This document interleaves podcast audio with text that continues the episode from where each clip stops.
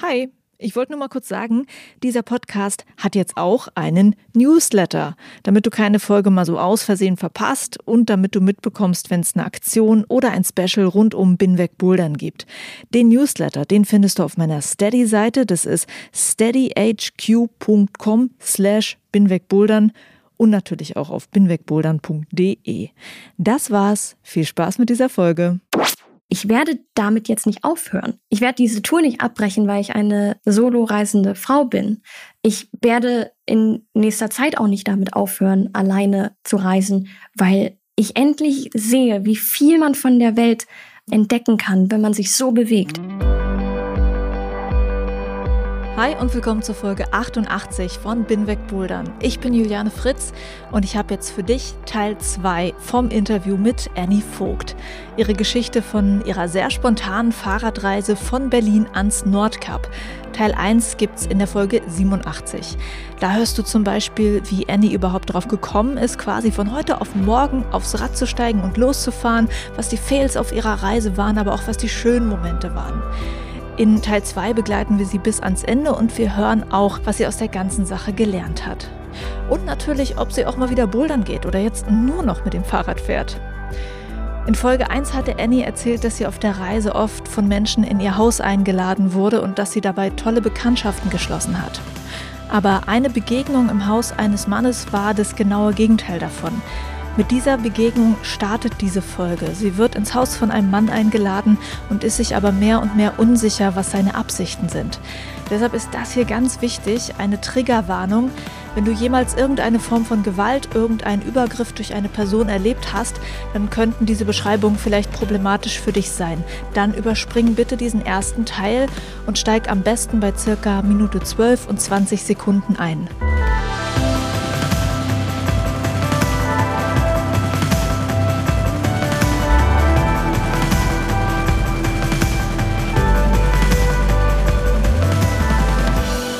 Was waren denn so die Tage oder Erlebnisse, durch die du dann doch mal gezweifelt hast an dem ganzen Projekt? Also es wird ja bestimmt immer zwischendurch auch mal wieder solche Momente gegeben haben. Ähm, in Schweden bin ich relativ gut dann in so einen Rhythmus reingekommen. Da hatte ich aber auch immer diesen Notfall, diesen Escape-Plan über mit dem Zug kann ich hier wieder weg. Deswegen hat mich das nicht sonderlich, war ich da relativ ruhig.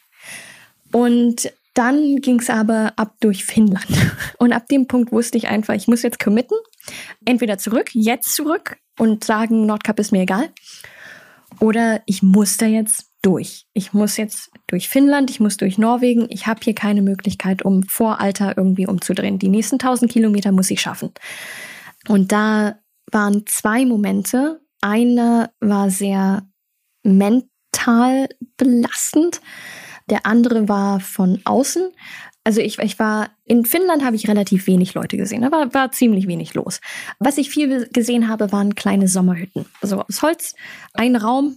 Wenn man rangefahren ist und durch die Fenster geguckt hat, konnte man sehen, dass ein, zwei Räume und vielleicht ein Bett also so wie hier so eine Gartenlaube, aber halt irgendwo im Wald. Und ich war die ganze Zeit auf einer Autobahnstrecke, ähm, keine richtige Autobahn, aber da sind die ganzen LKWs lang gefahren. Und wenn ich eine Pause gemacht habe, bin ich dann meistens quasi vor diese Häuser gefahren, weil da halt die Fahrspur von den Autos war. Habe ich dort was gesnackt und bin dann wieder weiter. Und ich habe im Mai niemanden erwartet, weil es war echt kalt. Irgendjemand hatte mir auch erzählt, ja, da ist nicht wirklich viel los. Also stört auch niemanden, wenn du davor dein Zeug snackst. Und dann war ich vor einem dieser Sommerhütten und plötzlich fährt ein Auto vor. Und da hat tatsächlich jemand drin gewohnt, aktiv zu der Zeit. Äh, das war ein älterer Herr und der konnte kein Englisch und ich kann kein Finnisch. Und dann saßen wir da und wussten gar nicht, wie wir miteinander reden sollten. Und ich war schon so, okay, ich packe jetzt einfach zusammen. Ähm, ich kann nicht erklären, was ich hier mache und gehe einfach. Und ich habe auch noch ein paar Kilometer, die ich schaffen möchte. Und dann ist er ins Haus reingegangen und kam dann raus und hat mir ein Bier hingehalten. Und ich dachte, okay, ist jetzt ein bisschen unfreundlich, wenn ich das ablehne. Und haben dann stillschweigend dieses Bier getrunken. Und dann hat er irgendwann seine Tür aufgemacht und hat angefangen, meine Fahrradtaschen reinzuräumen. Und ich wusste nicht wirklich, was jetzt passiert. Und Grenzen setzen fällt mir heutzutage schon deutlich leichter. Zu dem Zeitpunkt ist mir das sehr schwer gefallen. Ich habe einfach nur darauf reagiert, der nimmt jetzt meine Taschen, packt die da rein, aber ich nehme mal an, der will mir nichts Böses und bin dann hinterhergegangen. Und dann war er in der Küche, hat immer noch stillschweigend, die ganze Zeit wurde nichts gesagt, hat dann angefangen, Essen zu machen. Und ich saß da und dachte die ganze Zeit, ich muss jetzt eigentlich los. Und dann hat er mir aber einen Teller hingestellt und ich dachte, okay, kann jetzt jetzt nein. Ich will ja jetzt auch nicht nein sagen, wenn er mir Essen anbietet. Okay. Und dann haben wir stillschweigend gegessen. Und dann hat er angefangen, im Wohnzimmer irgendwie so einen Ofen anzumachen und den Fernseher anzumachen. Der Fernseher war wenigstens auf äh, Englisch, also englischen Übersetzungen. Also wenn da was gesagt wurde und ich gelacht habe, wusste er wieso. Also hatten wir so eine kleine Kommunikationsschiene über diesen Fernseher aufgebaut. Dann ging er raus und hat angefangen, an so einem kleinen Haus neben dem Haus rumzufriemeln. Das war die Sauna. Ich habe ihn dabei beobachtet und wusste nicht, was passiert. Und jetzt ist ein extrem wichtiger. ich habe vorher keine Ahnung gehabt über Finnland. Ich weiß nichts über Finnish Customs. Ich weiß nicht, was äh, normal ist, was zur Saunakultur dazugehört. Ich weiß nur, hier in Deutschland ist es vollkommen äh, normal, nackt in eine Sauna reinzugehen. Und alles, was ich über Finnland wusste, kam aus einem Buch, Radar von ähm, Rafe Larson. Und in diesem Buch gehen die Hauptcharaktere, fliegen nach Finnland und lernen dort jemanden kennen. Direkt am ersten Tag lädt er die in die Sauna ein. Das ist anscheinend Custom. Also so wie man jemandem ein Bier anbietet, anscheinend bietet man jemandem auch äh, einen Saunagang an. Genau, in diesem Buch. Ein zweiter wichtiger Punkt zu diesem Buch ist, das ist Fiction. Das wurde geschrieben von einem Literaturprofessor, der irgendwo in Montana, USA gelebt hat. Das heißt, der weiß wahrscheinlich ungefähr so viel über Finnish Customs wie ich. Ich habe dieses Buch mehrmals gelesen und ich habe das für bare Münze genommen. Also laufe ich diesem Mann dann hinterher und sehe, ah, der bereitet eine Sauna vor. Er bietet mir schon das zweite Bier an, das habe ich dann abgelehnt. Und plötzlich fängt er an, sich vor mir auszuziehen. Zeigt auf die Sauna und ich gucke ihn an. Er guckt mich an. Meine Taschen sind eingeschlossen in seinem Haus. Wir stehen vor der Sauna. Und ich wusste einfach nicht, was ich machen sollte. Also habe ich mich ausgezogen und bin mit diesem Mann in die Sauna gegangen. Das ist gruselig. Und ich habe die ganze Zeit überlegt, was stimmt denn nicht mit mir, dass ich da einfach äh, äh, diese Denkart, es muss ja erst was passieren, damit ich weiß, dass jemand tatsächlich böse Absichten hatte. Und vorher möchte ich niemandem vorwerfen, dass da irgendwas nicht passt. Und dann saßen wir in dieser Sauna und dann fängt er plötzlich an, mich mit einem Schwamm abzu abzuwischen. Ich wusste nicht, was ich machen sollte. Und dann hat er diesen Schwamm genommen und hat den mir in die Hand gedrückt und hat dann auf seinen Rücken gezeigt. Dann habe ich von diesem wildfremden Mann den Rücken abgewaschen. Ich habe mich so unwohl gefühlt und er ist dann rausgegangen hat dann so gezeigt, ja, komm noch hinterher. Und ich wollte nicht nackt neben ihm irgendwo in der finnischen Pampa stehen. Also bin ich dann einfach in der Sauna sitzen geblieben. Dann kam mir erst der Gedanke, der kann ja von außen abschließen. Ich bin dann raus, weil ich einfach gucken wollte, ob diese Tür noch aufging. Der Riegel, den er vorgezogen hatte, ging aber auch von innen auf. Das war alles okay. Hab mich sofort wieder angezogen und wollte dann gehen. Und die ganze Zeit wollte ich los, aber irgendwie war es jetzt auch schon richtig spät und ich konnte nicht mehr ich hatte das Gefühl, ich muss aus Höflichkeit da bleiben, weil er hat mir ja nichts getan. Eigentlich war er wirklich nur nett, aber ich habe mich so unwohl gefühlt die ganze Zeit. Und es war um 11 Uhr abends zu dem Zeitpunkt. Und dann sind wir wieder ins Haus. Ich wollte die Fahrradtaschen nehmen. Und er hat dann plötzlich angefangen, auf sein Bett zu zeigen. Also er hat sich ins Bett gelegt und dann hat er mir plötzlich gezeigt, dass ich da bitte hinkommen soll und wusste überhaupt nicht mehr, was ich jetzt machen soll. Kann ich einfach meine Sachen nehmen, ohne mich erklären zu können, ohne fragen zu können, was er eigentlich von mir will. Ich sehe es nur an seinem Handeln. Ich habe mich dann hingelegt, wollte schlafen, weil ich das Gefühl hatte, es ist unhöflich zu gehen. Und merke aber, dass er nicht einschläft und habe währenddessen an meinem Handy rumgespielt, damit ich auch nicht einschlafe, weil ich einfach Angst hatte. Ich wusste nicht, was passiert, wenn er glaubt, dass ich schlafe. Und ein Freund hat mir dann zu dem Zeitpunkt geschrieben und hat mir über eine Situation erzählt, in der sich, er sich gerade befunden hat. Er wusste nicht, was gerade auf meiner Seite passiert. Ähm, er hat mir einfach nur geschrieben, oh, ich fühle mich gerade super unwohl. Ähm, mir ist gerade was passiert mit einer Person, wo ich nicht weiß, was ihre Absichten waren. Ich komme nicht aus dieser Situation raus. Und ich habe ihm sofort gesagt, du kannst gehen. Du musst dich für nichts entschuldigen. Du fühlst dich unwohl. Und da hat es dann erst Klick gemacht. Mhm. Das bei mir genau dasselbe gerade passiert ist. Und ich natürlich gehen kann. Niemand sperrt mich ein. Dieser Mann hat mich nicht eingesperrt. Ich konnte die Tür bedienen. Im Zweifelsfall wäre ich dem auch durchs Fenster gesprungen. Das war mir in dem Moment dann, als es mir klar wurde, dass man mich nicht festhalten kann, dass das Einzige, was mich gerade da behält, ist mein Wille, ähm, to not make anyone uncomfortable. Mhm. Ähm, ich wollte nicht, dass er sich unwohl fühlt, aber dafür habe ich mich super unwohl gefühlt. Und ich habe dann verstanden in dem Moment, dass ich das nicht akzeptieren muss. Hab dann meine Sachen um Mitternacht genommen, bin aus diesem Haus gestolpert und losgefahren. Mhm. Das war so ein befreiender Moment. Das war auch für mich auf lange Dauer, auch jetzt noch, extrem wichtig, weil das war ich war vorher sehr schlecht darin, Grenzen zu setzen. Ich war sehr gut darin, Dinge zu akzeptieren und zu sagen, das ist okay, ich verarbeite das auf meiner Seite, aber ich sage niemandem, dass mir das nicht gefällt.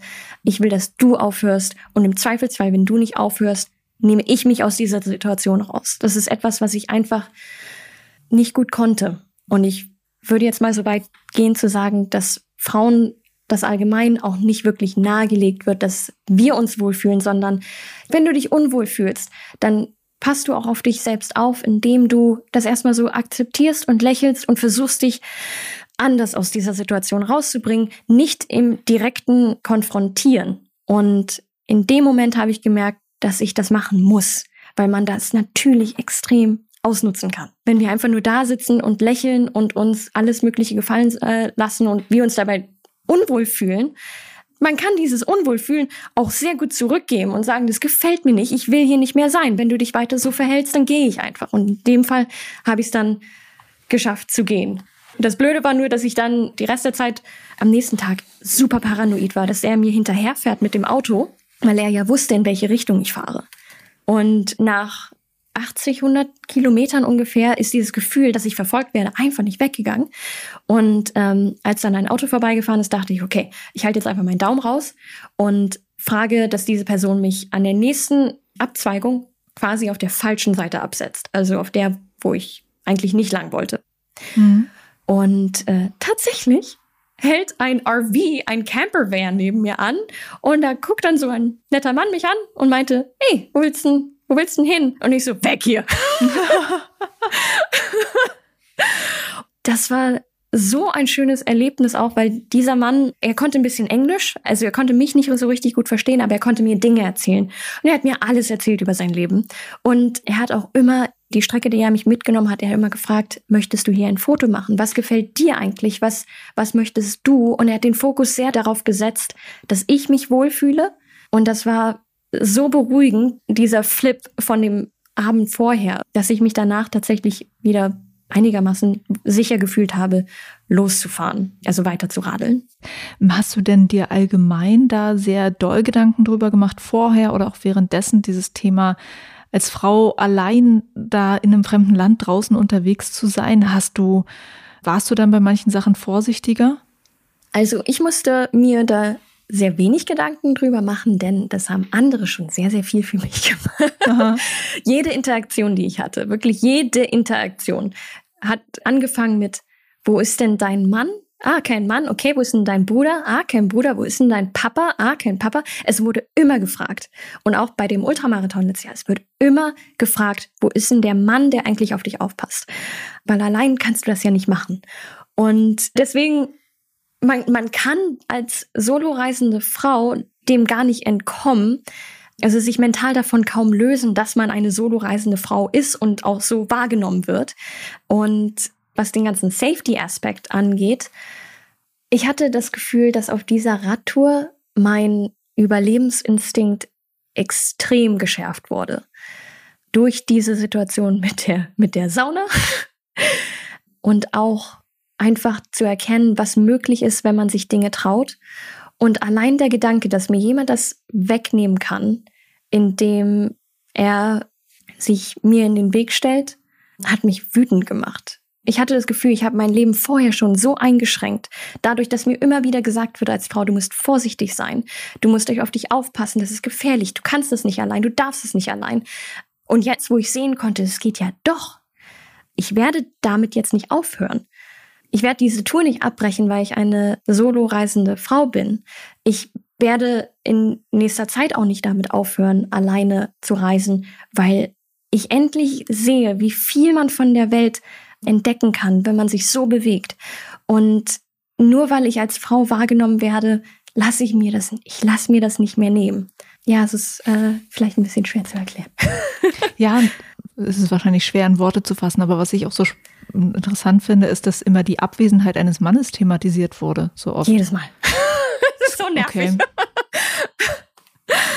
Besonders, weil ich mich mit dieser Radtour auch von einem Mann lösen wollte und dann wird einem, aber wo ist der denn? So, ja, der ist zu Hause. ich habe dann, also weil ich dieses Thema auch nicht mehr haben wollte, habe ich dann irgendwann angefangen zu sagen, ich muss das nicht erklären. Das, äh, ja, ja, es gibt, einen, es gibt einen Mann, der ist zu Hause, der ist in Berlin, bla bla. Ah nee, sorry, das war auf dem Ultramarathon, dass ich sagen konnte, ja, es gibt da so einen Typen, aber der sitzt in Berlin, der freut sich, dass er in Berlin ist. Und nicht diese dumme Tour mit mir mitmachen muss. das war auf jeden Fall ein sehr einschneidendes Erlebnis dann für dich gewesen. Hattest du noch andere Erfahrungen für dich auf der Reise gemacht, wo du vielleicht auch noch auf der anderen Seite gesagt hast, okay, das hätte ich vielleicht dann doch anders angehen müssen oder in der Planung anders machen müssen oder ich hätte es besser wissen müssen? Ähm, es gab noch einen Tag, der auch langfristig sehr wichtig war für mich und das war der Tag der Höhenmeter. äh, ich hatte einen Tag dabei, das war kurz vor Alter. In Alter war halt dieser Flughafen und ich wusste, wenn ich es bis nach Alter schaffe, dann schaffe ich es auch ans Nordkap, dann ist alles ziemlich easy peasy, kein Problem mehr. Und es waren einige Tage lang nicht nicht schief gelaufen. Ich bin gut vorangekommen. Ich war einfach sehr selbstbewusst zu diesem Zeitpunkt und habe dann gemerkt, ah, okay, es sind noch 180 Kilometer bis nach Alter, das schaffe ich in einem Go.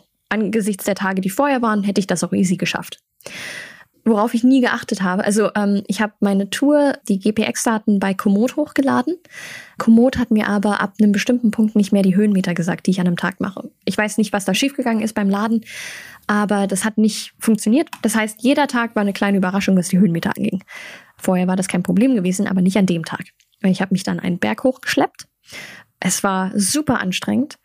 Aber es war doch irgendwie witzig, weil ich dachte, ja, das ist dieser eine Berg und dann war's das habe meinem Bruder dann auch eine Sprachnachricht geschickt, äh, dass ich sehr genervt war und dass äh, er mich auf diese Nordkap-Reise nur geschickt hat, damit er das Familienerbe bekommen kann. und bin dann da oben angekommen, habe gesehen, dass die Straße sich so ein bisschen, es sah aus, als ob sie durch die Täler ging. Ich dachte, ah, es ist ja wirklich nur ein, ein Berg, das war's. War unfassbar anstrengend da hochzukommen, aber einer ist ja okay. Dann bin ich runter ins Tal, gezischt. Das war wirklich schön.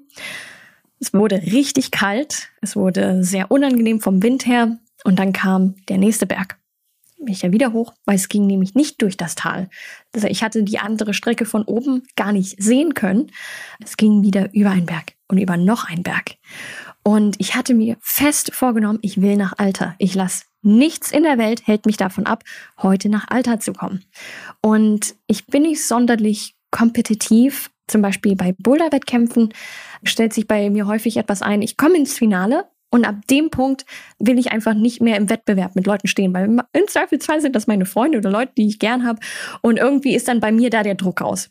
Aber wenn ich mir etwas allein äh, vorgenommen habe, auf dieser Tour zum Beispiel, kann ich extrem verbissen werden und bin dann auch sehr ausdauernd, um da hinzukommen.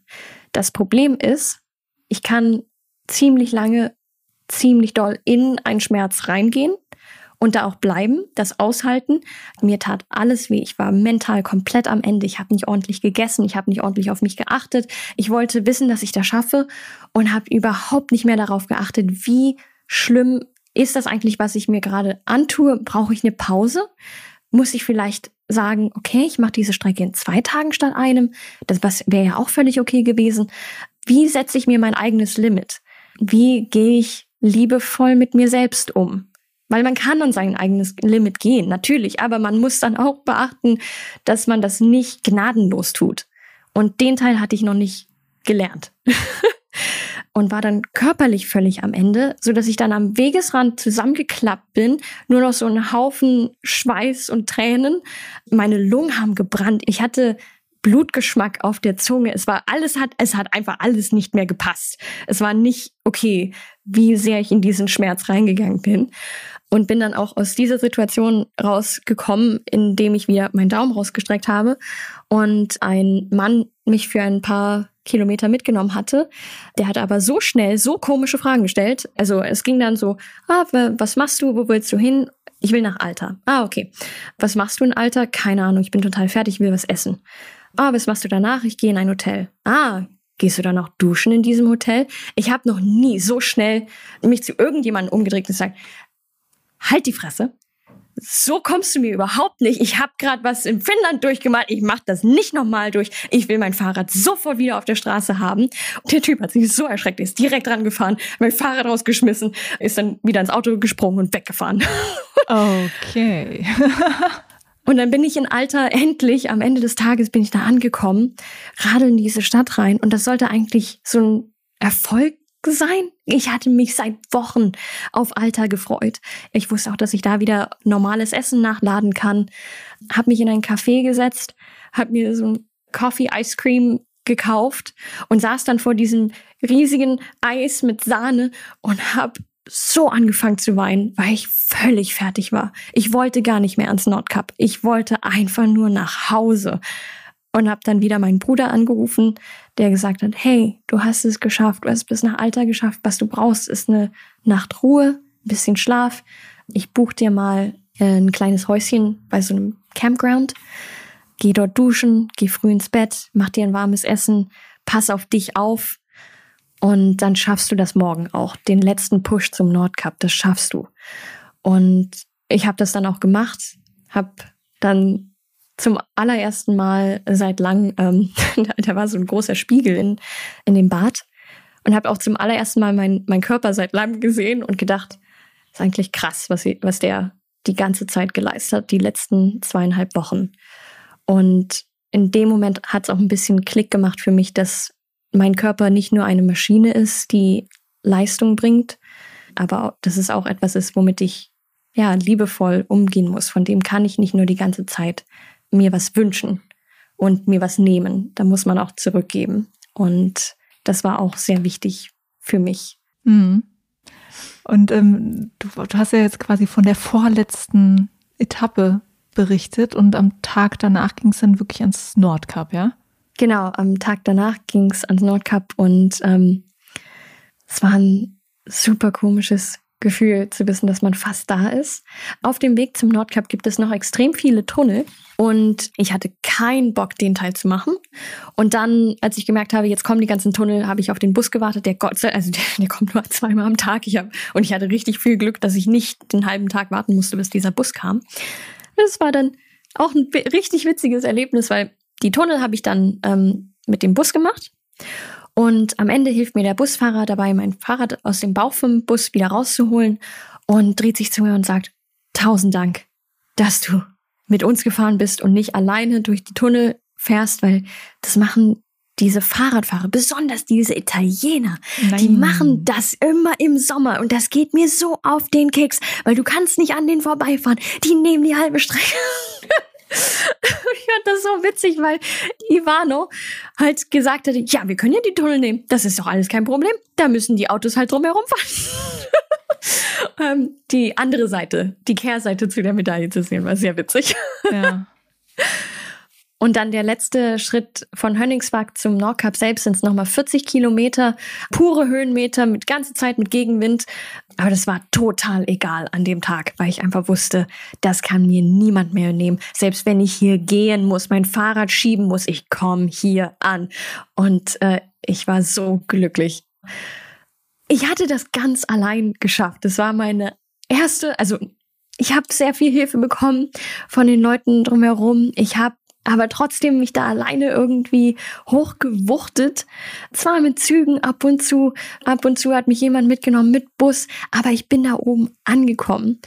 Und das war so ein unfassbar geiles Gefühl zu wissen, was ich machen kann, was äh, ich erreichen kann, wenn ich äh, mir das vornehme und wie viel man dabei von der Welt sehen kann, wie schnell man eigentlich ist, auch mit einem Fahrrad und wie groß diese Welt eigentlich ist.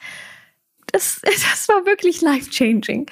Und dann bin ich da oben. Am Nordkap ist so ein Nordkap-Museum und der Nordkap Globus, den sieht man gar nicht, wenn man kommt. Da muss man erst außen rund um das Museum gehen. Und ich musste noch so einen kurzen Moment durchatmen und dann um die Ecke und dann war da dieser Globus. Ich bin da hingefahren, habe mein Fahrrad hochgewuchtet und konnte es einfach nicht fassen, dass ich endlich da war.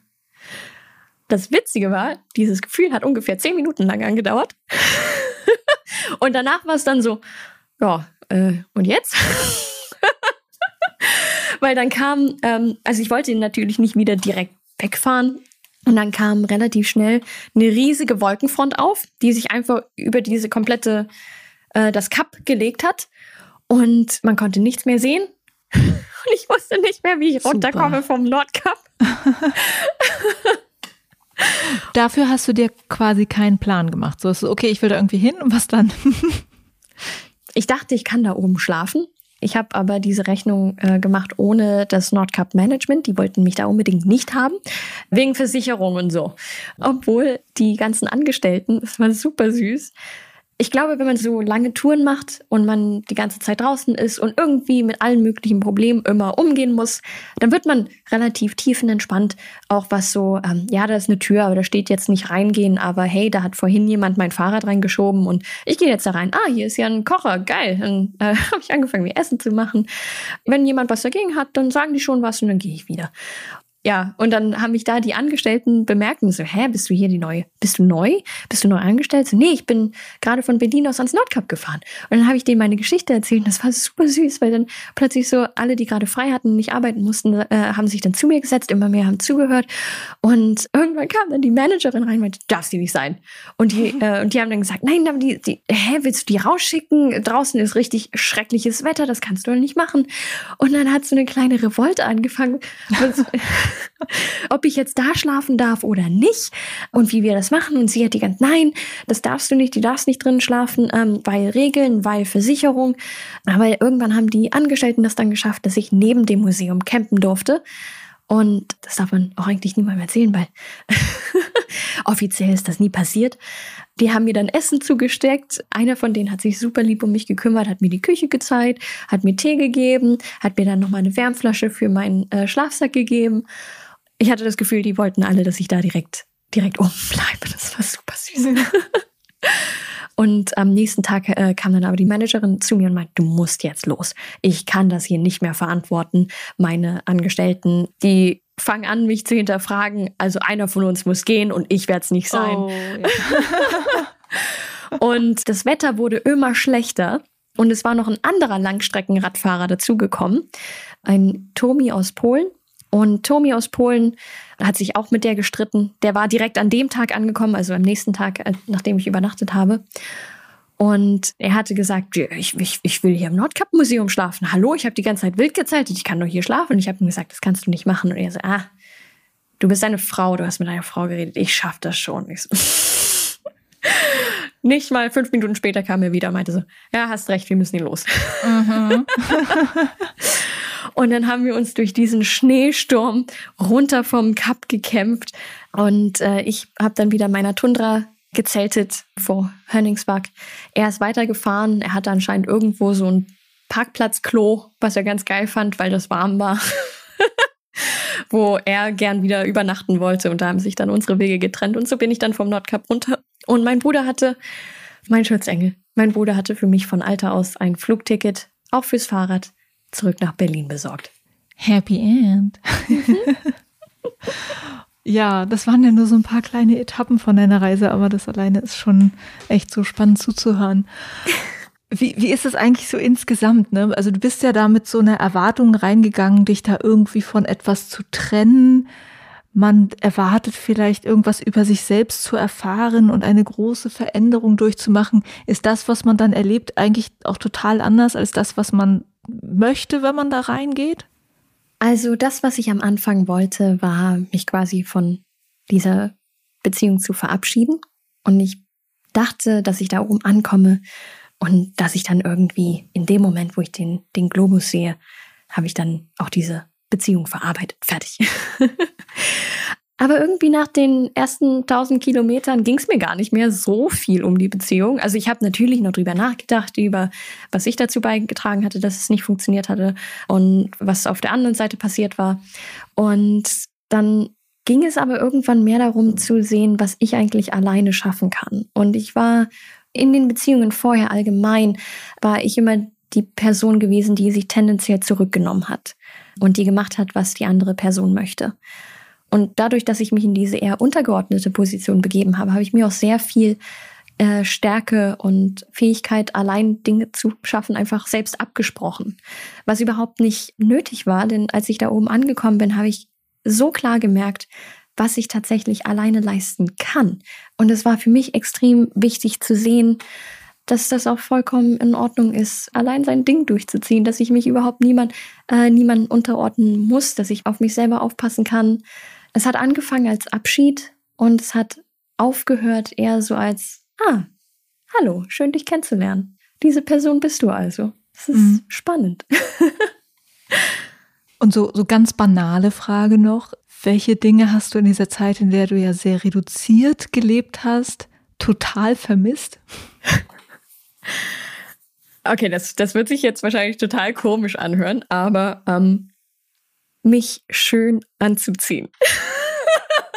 Wieso? Das, ist doch eigentlich nicht eigenartig. Es ist halt, du ziehst jeden Tag dasselbe an und mit jedem Tag riecht es immer ein bisschen muffliger. Also du hast überhaupt keine Möglichkeit, dich selbst irgendwie kreativ zu entfalten. Oh, ziehe ich heute dieses Kleid an oder jene Hose. Nein, es ist immer jeden Tag dasselbe und es ist jeden Tag ein bisschen dreckiger. Die ersten vier Monate, als ich wieder hier war, ich habe mich so bunt angezogen. Es ist, als ob ein farbenblinder Papagei in ein Kunststudio reingelatscht. Wirklich jede Farbkombination mitgenommen, die nur ging. Und äh, das war aber auch nach dem Ultramarathon wieder genau dasselbe. Ich wollte mich einfach schön anziehen. Das ist so witzig. Es war gar nicht die Dusche. Es war, nee. das ist okay. Es war auch nicht irgendwas Bestimmtes zu essen oder sonst was. Nee, äh, ich hatte mich auch mit Tomi, dem anderen Langstreckenradfahrer, darüber unterhalten. Der hatte auch die ganze Zeit erzählt, oh, ich will Hühnchen essen, ich will Joghurt essen, Dinge, die in einen Kühlschrank gehören, die ich deshalb auf einer Radtour nicht, nicht zu mir nehmen kann. Ähm, und ich so, ich will einfach nur in einem richtig schicken Kleid in einem Café sitzen und ein Buch lesen. okay. Und dann äh, kommen wir nochmal zurück auf das Thema Klettern und Bouldern. Du kommst sozusagen aus dem Klettern und Bouldern und hast dann einfach mal so von heute auf morgen eine Radtour gemacht, eine sehr, sehr lange, und hast dich auch gar nicht so wirklich mit dem Thema Ausdauersport mal so stark auseinandergesetzt. Was hat das mit dir, deinen Kletter- und Boulder-Skills gemacht? Was ganz witzig ist, Bizeps, den verliert man nicht. Ich habe auf dieser Tour sogar noch was dazu bekommen, weil wenn man Höhenmeter macht, dann hält man sich ja äh, tendenziell vorne am Lenker ordentlich fest. Und durch diese angespannte Haltung trainiert man tatsächlich Armkraft. Also die war noch da, die Fingerkraft war komplett weg. Und ich hatte auch, als ich wieder in der Halle war, wirklich Angst, dass ich mich verletze, einfach nur dadurch, dass ich, ähm, also ich, danach war ja noch die Reise nach Russland und ich habe dann auch eine Zeit lang einfach nicht so viel gebouldert, weil mich das doch zu sehr erinnert hat. Ich wollte mich nicht direkt wieder mit dem Bouldern so sehr beschäftigen, weil ich wusste, mein Körper ist jetzt erstmal fertig und ausgelaugt und ich mache jetzt einfach mal andere Dinge. Es war auch mal schön, eine Pause davon zu haben und diesen Abstand zu bekommen. Und jetzt im Nachhinein, ich meine, es hat mich gut auf Covid vorbereitet dass ich das irgendwie akzeptieren konnte, dass Klettern nicht mehr so aktiv wie vorher Teil meines Lebens ist. Sondern dass man auch mal einen anderen Sport eine ganze Zeit lang machen kann. Genau. Und ich hatte mich dann vorbereitet letztes Jahr wieder auf die Bouldermeisterschaften. Ich war drei Tage nach der Trennung äh, bei den norddeutschen Bouldermeisterschaften gewesen und habe wirklich nicht mein Bestes geben können, weil ich mit den Gedanken wo ganz anders war. Und ich wollte das gern nochmal wiederholen und habe darauf hintrainiert und es ist mir sehr schwer gefallen, wieder ins Training reinzukommen auf eine Art und Weise, weil ich das Gefühl hatte, das habe ich alles schon mal gemacht und ich muss mich jetzt wieder auf ein Level hochtrainieren, wo ich schon mal war. Und dieser Novelty-Aspekt einfach komplett weggefallen ist. und habe dann tatsächlich mehr breiter gefächert mich sportlich betätigt und angefangen, das zu akzeptieren, dass jetzt erstmal andere Dinge wichtig sind. Und ich möchte immer noch bouldern, das ist keine Frage. Das ist mir auch immer noch wichtig und das hat mir sehr, sehr viel gegeben im Leben. Aber ich möchte auch noch die anderen Dinge entdecken und mich damit beschäftigen. Und da ist es auch okay, wenn ich jetzt ein bisschen weniger boulder. Ja. Du hast ja wirklich allgemein dann, also du hast dich jetzt nicht aufs Radfahren beschränkt, sondern hast dann äh, diese Tour gemacht vom niedrigsten Punkt in Deutschland zum höchsten zum Beispiel. Das hast du letztes Jahr gemacht, ne? Dass du ähm, irgendwo in Schleswig-Holstein irgendwie an die Zugspitze dann da gelaufen bist, ja? Du hast also im Prinzip so, kann man das allgemein sagen, für so eine Solo-Outdoor-Adventures irgendwie Feuer gefangen, ja? Kannst du das beschreiben, warum du sozusagen da jetzt so drin bist und sagst, und jetzt kommt das nächste Projekt? Puh, also äh, auf der einen Seite ist halt dieses, diese Neugier, die mich extrem vorantreibt. Beim Bouldern und beim Klettern hat mich irgendwann auch gestört, man fährt ins Baratal, man fährt in äh, Franken und natürlich gibt es verschiedene Routen, die man klettern kann, aber man ist schon so ein bisschen eingeboxt. Und obwohl ich häufig in Franken war und auch häufig im Baratal, habe ich das Gefühl, dass ich von der Region selbst wenig gesehen habe. Und was ich bei der Nordcup Tour und auch beim Ultramarathon gemerkt habe, ist auch, wie viel man dabei sieht. Es gibt so viel Neues, was man sehen kann, was man entdecken kann. Das ist das, was mich einfach dabei total angefixt hat.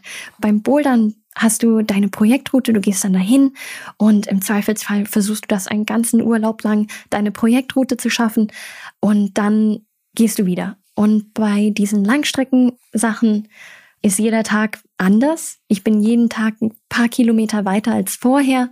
Jeden Tag passiert irgendwas Neues, Stranges. Man interagiert viel mehr mit anderen Leuten, weil die einen natürlich sehen und fragen, was machst du da? Warum läufst du hier lang? Oder ähm, bei dem Ultramarathon war ein witziger Moment, wo ich am Anfang des Tages durch eine Stadt gerannt bin, später durch einen Wald und da einen Fahrradfahrer getroffen habe, der mich total baff angeguckt hat und meinte so, hä? Ich hab dich doch, hä? Die Stadt, die ist irgendwie so 40 Kilometer weiter weg von hier. Was machst denn du jetzt hier? Bist du hierher gerannt? Und ich finde diesen Moment mit Leuten zu haben, mit denen reden zu können, über deren Leben zu erfahren, so schön, dass ich das zumindest noch eine Weile machen möchte. Wer weiß, wie lange mich Langstreckensport hält. Ich meine, gerade wende ich mich auch wieder ein bisschen vom Laufen ab und gehe zum Schwimmen hin. Also mhm. ich mag die ganze Entwicklung dabei. I, I follow the dopamine. und jetzt, nur falls du einen Ausblick geben magst, was planst du? Möchtest du darüber reden? was wird das nächste große Ding sein? Eins kann ich dir schon erzählen, das ist ein kleineres Projekt. Ähm, ich möchte gern Swimpacking ausprobieren. Also, das heißt? Bikepacking ist, dann nimmt man alles, was man Camping Gear braucht, packt es auf Fahrrad. Das äh, Fastpacking ist genau dasselbe, nur mit Laufen. Und Swimpacking ist genau dasselbe, nur mit Schwimmen. und das kann man nutzen, um zum Beispiel ähm, ein Gewässer zu durchschwimmen wenn man jetzt kein Boot hat, dass du dann ein sehr ähnliches Prinzip nutzt, packst einfach alles, was du brauchst zum Zelten in eine wasserfeste Tasche und dann schwimmst du dahin, zeltest auf einer Insel oder was auch immer man sich vorgenommen hat und dann am nächsten Tag kann man wieder zurückschwimmen und mich fasziniert einfach der Punkt, dass man mit dem Rad kommst du ja nicht an eine Insel ran normalerweise. Und ich habe kein Boot. Und ich habe mich zwar damit beschäftigt, wie das wäre, ein Kajak zu besitzen. Und dann habe ich festgestellt, ich wohne im vierten Stock, ich will kein Kajak. und Swimpacking ist die Möglichkeit, um noch relativ entspannt mit dem relativ üblichen Camping Gear trotzdem an so eine Insel ranzukommen. Ich habe vor Swimpacking extrem viel Respekt und teste auch alles gerade lieber dreifach auf und trainiere ordentlich, weil ich absolut nicht dabei untergehen möchte.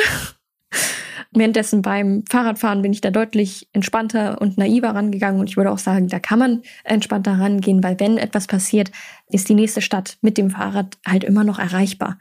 Auch beim Laufen, gut, da ist man ein bisschen abgeschnittener und der Radius verkleinert sich ein bisschen, aber beim Schwimmen ist das Risiko noch mal ein bisschen höher. Deswegen habe ich letztes Wochenende auch mein Swimpacking Gear mal angeguckt und habe festgestellt, sehr erfreut festgestellt, dass ich im absoluten Notfall mich an meine Campingtasche klammern kann und die tatsächlich mein Gewicht mitträgt. und ich dann im Zweifelsfall mich daran festklammern kann und dann schnell wieder zurück an den Strand paddel.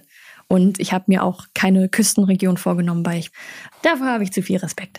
Okay. Aber du hast es jetzt quasi einmal ausprobiert, dass man seinen allen Kram, den man so braucht, auch äh, im Wasser in so einem Bag hinter sich herziehen kann. Und das funktioniert. Es funktioniert äh, erstaunlich gut. Das Archimedes-Prinzip äh, ist äh, sehr beeindruckend. okay.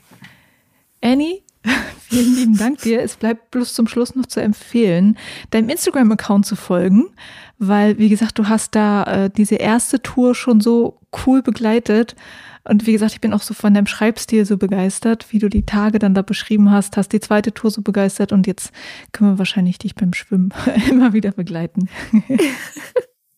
Ich hoffe, dass es auch bald eine, ähm, was heißt ich hoffe, ich arbeite darauf hin, dass es in den nächsten paar Wochen auch eine Website gibt, dass man die Geschichten, die auf Instagram sind, auch entspannter lesen kann. Auf jeden Fall wahrscheinlich. Vielleicht hält es sogar manche ab, bei Instagram das zu lesen. Also super. Dann hoffe ich mal, dass die Webseite bald steht und dann kann ich das dann auch nachtragen in den Show Notes dann zur Podcast-Folge. Vielen Dank dir. Danke, dass ich hier sein durfte, dass ich dir meine Geschichten erzählen durfte. Es hat richtig viel Spaß gemacht. Fand ich auch. Das war Teil 2 von meinem Interview mit Annie Vogt. Ein Interview, in dem es mal weniger ums Bouldern ging, aber ich hoffe, du hast ihren Reisebericht trotzdem gern gehört. Und wenn du wissen willst, wie Annie mit dem Swimpacking zurande kommt, schau in ihrem Instagram-Account vorbei. Da postet sie gerade sehr viel zu diesem Thema. Ich verlinke dir natürlich ihren Account in den Show Notes und wenn ihre Webseite dann steht, dann natürlich auch noch die Webseite. Und zu guter Letzt, wenn dir dieser Podcast gefällt, dann freue ich mich sehr übers Weitersagen. Und du kannst meine Podcastarbeit auch finanziell unterstützen, wenn du magst, auf der Plattform Steady. Es hilft mir wirklich sehr, bei diesem Podcast dran zu bleiben und zum Teil auch von Binweg Bouldern leben zu können. Also danke an alle, die mich da unterstützen. Schau gerne mal bei Steady vorbei, wenn du es noch nicht kennst. Den Link findest du auch in den Show Notes und auf binwegbouldern.de. Danke dir fürs Zuhören. Juliane mein Name und ich bin wegbouldern.